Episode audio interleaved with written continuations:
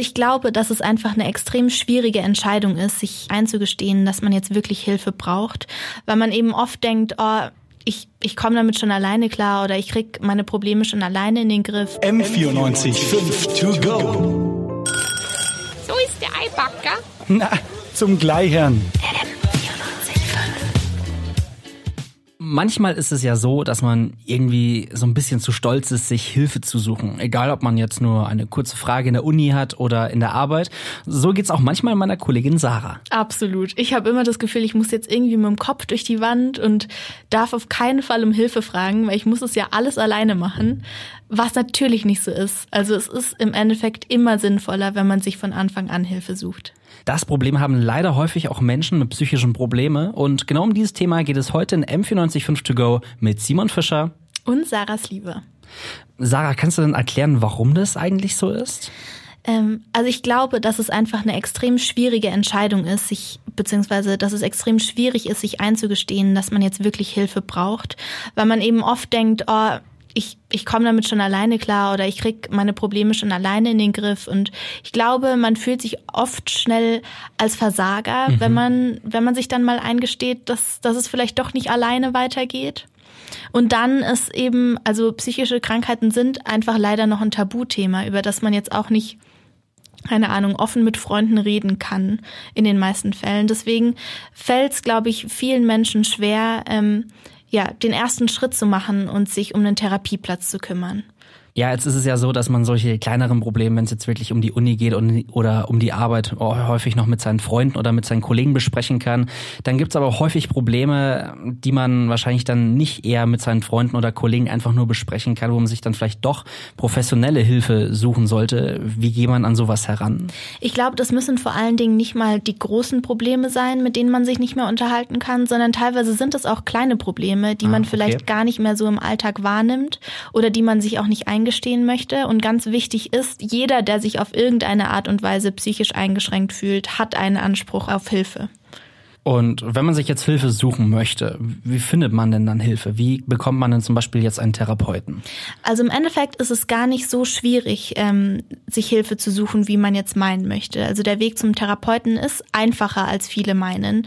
Den größten Schritt hat man überwunden, wenn man sich dazu entschlossen hat. Mhm. Und dann kann man im Endeffekt einfach mal anschauen, im Internet zu suchen, auf welche Therapeuten befinden sich denn in meiner Nähe. Vielleicht hat man sogar schon von Freunden irgendwie mitbekommen, dass die ganz zufrieden sind mit dem Therapeuten. Aber wie gesagt, stark Tabuthema. Das heißt, ähm, oft besteht die Möglichkeit gar nicht zu fragen. Und dann ähm, kann man ganz einfach im Internet nachschauen oder ähm, man schaut auf therapie.de nach. Da sind vorgefertigte Listen. Also da ist schon selektiert, welche Therapeuten in der Umgebung sind und es sind vor allen Dingen auch Fotos dabei, weil man sich ja doch oft auch ein bisschen sicherer fühlt, wenn man wenn man so ein bisschen Gesicht vor Augen hat und und sich dann vielleicht ein bisschen besser aufgehoben fühlt und eine Ahnung hat, wem man da eigentlich begegnen wird. Mhm, bestimmt eine gute Lösung. Angenommen, ich habe jetzt irgendein Problem, sag, hey, okay, ich habe jetzt jemanden gefunden, der mir vielleicht helfen kann. Worauf muss man denn dann eigentlich achten? Ähm, also es ist oft so, wenn man selbst beim Therapeuten anruft, dann geht nur der Anrufbeantworter dran. Ähm, und es kann teilweise ewig dauern, bis ein Rückruf kommt. Mhm. Manchmal kommt auch kein Rückruf. Das heißt, da muss man schon hartnäckig bleiben. Man kann es sich auch ein bisschen einfacher machen und direkt bei der Koordinationsstelle der Kassenärztlichen Vereinigung anrufen. Die wissen direkt, welche Praxen als nächstes einen Termin offen haben und können dann, ja, können viel einfacher vermitteln, als wenn man sich da jetzt alleine durchkämpft. Aber man kann im Prinzip bei jeder Praxis anfragen, die kassenärztlich abrechnet und ein Erstgespräch vereinbaren. Und wenn ich jetzt so ein Erstgespräch habe, wie genau läuft es denn dann eigentlich ab? Also in dem Erstgespräch lernt man sich eigentlich erstmal ganz normal kennen und ähm, spricht erste Beschwerden an und dann kriegt man einfach handfeste Tipps vom Therapeuten, wie man jetzt weiter vorgeht und auch ähm, an welche Stelle man sich zum Beispiel als nächstes wendet. Also wenn man jetzt irgendwelche schwerwiegenden Probleme hat, dann gibt es vielleicht Therapeuten, die wirklich spezialisiert sind, an die man sich wenden kann. Und ansonsten ähm, wird mit ein bisschen Glück ähm, ein Therapieplatz frei, den man dann nehmen kann. Okay, und wenn man jetzt so sein Erstgespräch hatte, hat man dann auch sofort seinen festen Therapeuten oder wie läuft das? Ähm, also es ist so, dass man erstmal einfach mehrere Erstgespräche bei verschiedenen Therapeuten führen kann, ähm, bis man sich einfach wirklich sicher mit einem Therapeuten mhm. ist, weil es ganz wichtig ist, dass es eine Wohlfühlatmosphäre ist und dass man sich gegenseitig auch vertraut. Ähm, weil im Endeffekt es ist auch wissenschaftlich bewiesen, dass der größte Therapieerfolg eben dann eintritt, wenn die Chemie zwischen Therapeut und Patient stimmt. Ähm, nur zum Schluss muss man sich dann für einen Therapeuten entscheiden. Also man kann wirklich mehrere Erstgespräche mit verschiedenen Therapeuten vereinbaren und muss sich dafür nicht schämen oder so. Das ist wirklich ganz normal. Man darf sich da auch nicht so unter Druck setzen, dass man direkt beim ersten Mal, dass es direkt beim ersten Mal passen muss, weil das ist wahrscheinlich nicht der Fall. Ähm, aber genau, da einfach ein bisschen Zeit lassen und wirklich darauf achten, dass man gut miteinander klarkommt. Und dann nach dem Erstgespräch ähm, wäre es natürlich optimal, wenn man direkt einen Therapieplatz bekommt. Das ähm, sieht in der Praxis aber leider anders aus, weil Therapieplätze wirklich Mangelware sind. Das weiß auch Henrike Pirchalla. Sie ist therapeutische Mitarbeiterin an der IFT-Ambulanz in München und sie weiß, äh, dass man eben erstmal auf eine Warteliste kommt, ehe man einen Therapieplatz bekommt wenn man auf so eine Warteliste kommt, ähm, dass es, glaube ich, auch immer wieder gut ist, ähm, sich zu melden bei der Therapeutin, um ähm, zu sagen, ich bin noch interessiert. Ja, weil ähm, manche Therapeuten, also sie sind nicht verpflichtet, eine Warteliste zu führen. Ähm, daher ist es gut, sich da immer wieder in Erinnerung zu bringen, weil natürlich auch irgendwie immer mal wieder was passiert. Also bei Therapeuten zum Beispiel, jemand zieht weg, jemand bricht die Therapie ab, ne? Und das kann ganz plötzlich sein, dass irgendwie sich was verändert und ähm, auf einmal doch ein Therapieplatz frei ist. Ich kenne aus meinem näheren Umfeld ja auch ein paar Leute, die äh, in Therapie waren und von denen weiß ich auch, dass es jetzt in München schon relativ schwierig war, da an so einen Platz ranzukommen. Ich stelle mir vor, dass dann wahrscheinlich, wenn man ein bisschen ländlicher wohnt, noch viel schwieriger sein müsste. Genau, ja, vor allem in Ostdeutschland oder eben auf dem Land ist es wirklich schwierig. Da muss man teilweise teilweise auch monatelang auf einen Therapieplatz warten.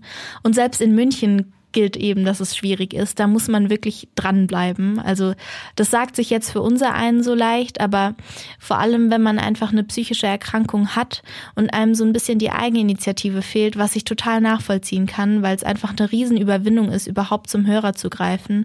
Ähm, aber da muss man wirklich einfach versuchen, dran mhm. zu bleiben, weil es immer sein kann, dass in der Praxis mal ein Patient abspringt und dann plötzlich wieder was frei wird und diese Wartelisten, die theoretisch geführt werden können, ähm, halt tatsächlich dann doch nicht, beziehungsweise das, ähm, das mit den Wartelisten funktioniert halt manchmal doch nicht so reibungslos und man rutscht dann doch eher erst nach, wenn man wirklich dran geblieben ist was nicht optimal ist, weil man wahrscheinlich ja sowieso schon genug belastet ist und dann auch noch sich damit Absolut. rumschlagen muss. Absolut. Gibt es denn da nicht irgendwie eine Regelung oder irgendwie noch eine andere Stelle, an die man sich wenden kann, wenn man noch keinen Therapieplatz hat? Genau, also es gibt einen Tipp, vor allem für die Großstädte gilt es, und zwar ähm, gibt es da sogenannte Ausbildungsambulanzen.